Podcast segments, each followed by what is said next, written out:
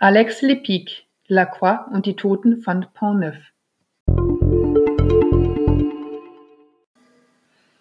Alex Lepic macht es einem leicht, sich ganz in einem Migré-Roman zu fühlen. Migré, Telefon für Sie, ist der erste Satz im ersten Fall von Kommissär Lacroix. Ein Scherz, den sich Adolfo Panagnelli gegenüber dem Kommissär immer wieder erlaubt. Nicht mehr ganz jung und mit Hut, Mantel und ohne Handy auch etwas unmodern, leitet Lacroix seit 20 Jahren die Polizeipräfektur im fünften Pariser Arrondissement.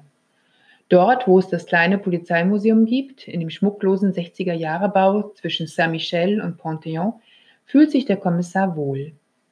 Sein fensterloses Büro und sein Schreibtisch ohne Telefon helfen ihm, sich aufs Nachdenken zu konzentrieren. Jede Ablenkung liegt ihm fern. Ganz wie sein literarisches Pendant verlässt sich Lacroix auf seine Intuition, versucht die Täter zu verstehen und vergisst dabei nicht, das Essen und Trinken in den zahlreichen Pariser Bistros, gern auch mit Wein und Bier und während der Dienstzeit.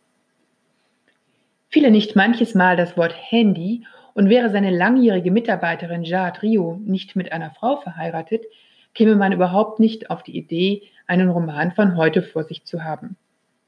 Auch wenn Lacroix mit Dominique, die Bürgermeisterin des siebten Arrondissements, zur Frau hat, die damit entschieden emanzipierter ist als Madame Migré, verströmt der Krimi die altmodische Gemütlichkeit und den Charme eines Vorkriegsparis.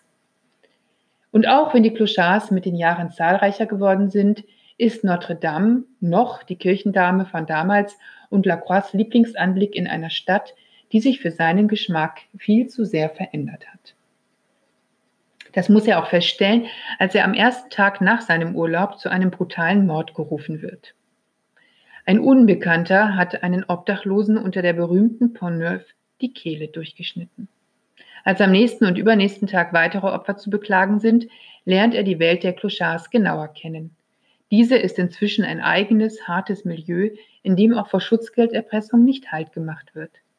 Zwischen seinem Stammlokal bei Yvonne, dem Kommissariat, den Brücken an der Seine und seinem Zuhause pendelt der Kommissar nun hin und her, umgeben von treuen Freunden und Vasallen, die ihm nicht nur mit Rat und Tat zur Seite stehen, sondern auch als Telefonzentrale dienen.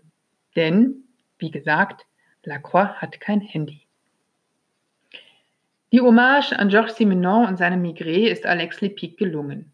Mit seinem ersten Fall schafft er einen liebenswerten Wiedergänger eines literarischen Vorbilds und einer Stadt, die zärtlich und brutal zugleich ist.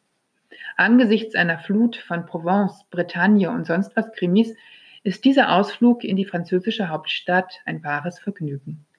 Er ist ein wunderbar sanfter, gute Laune-Krimi, stimmungsvoll und unterhaltsam, der sich für laue Sommernächte und lange Sonntage bestens eignet. Alex Lepic, Lacroix und die Toten von Portneuf, Kamper Verlag, Zürich 2019.